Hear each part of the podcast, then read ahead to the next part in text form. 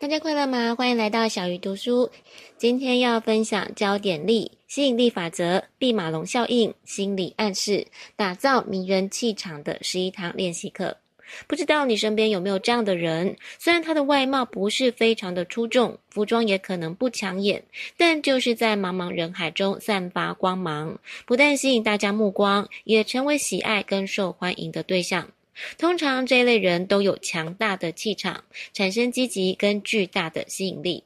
如果你也希望增强自己的气场，就跟小鱼一起来读这本书吧。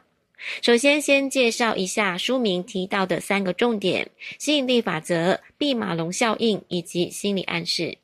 首先来看吸引力法则，相信很多人都听过，那就是你关注什么，就能为自己吸引到什么。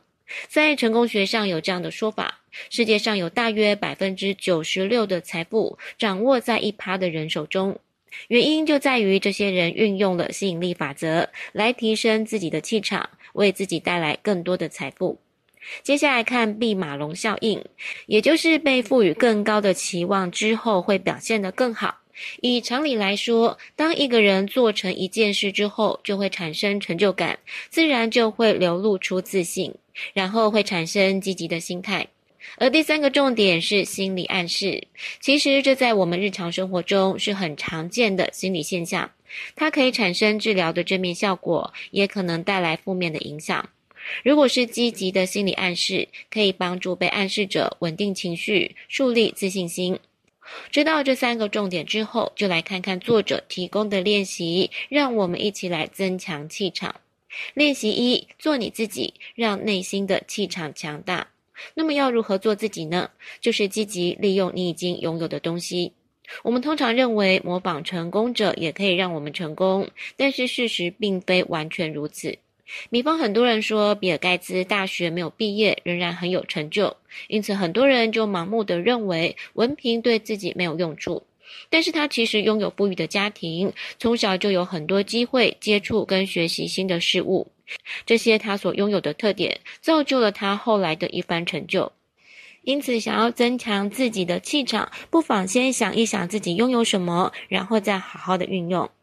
再看练习二，掌握八种积极的心态。正面积极的心态可以让气场变得强大，产生前进的力量。那么哪些心态对于增强气场是有帮助的呢？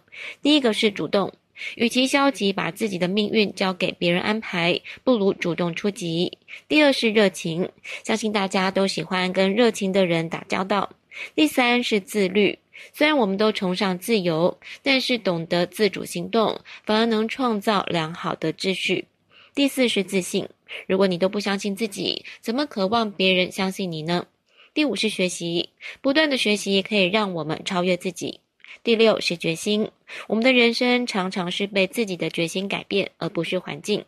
第七是诚信，如果没有诚信，谁还愿意和你往来呢？第八是坚持，为了自己的梦想，就算再苦再累，也要坚持下去。接着看第三个练习，增强个人的魅力。好的形象是提升气场的潜在资本。仔细回想身边受人尊重或是常常得到信任跟帮助的人，他们一定都有良好的形象。尤其好的第一印象可以散发出充满吸引力的气场。那么要如何制造好的第一印象呢？首先记得自然真诚的微笑，在日常的交际中，微笑可以说是展示气场的名片。再来就是眼神，眼神可以热情温和，也可以冷漠忧郁，但一定不能表现出不够坚定。